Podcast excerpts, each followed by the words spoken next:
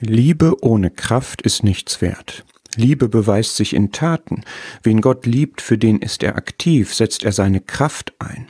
Er liebte sein Volk Israel und führte es mit starkem Arm aus Ägypten heraus, der Arm des Allmächtigen. Wenn ich wie ein Siegelring an seinem Arm bin, mache ich jede Bewegung mit, ich erlebe seine Taten der Liebe mit, ich spüre seine Muskeln und Sehnen sozusagen, wie er Kraft aufwendet, um aus Liebe in die Welt, in Menschenleben, in mein Leben hineinzuwirken.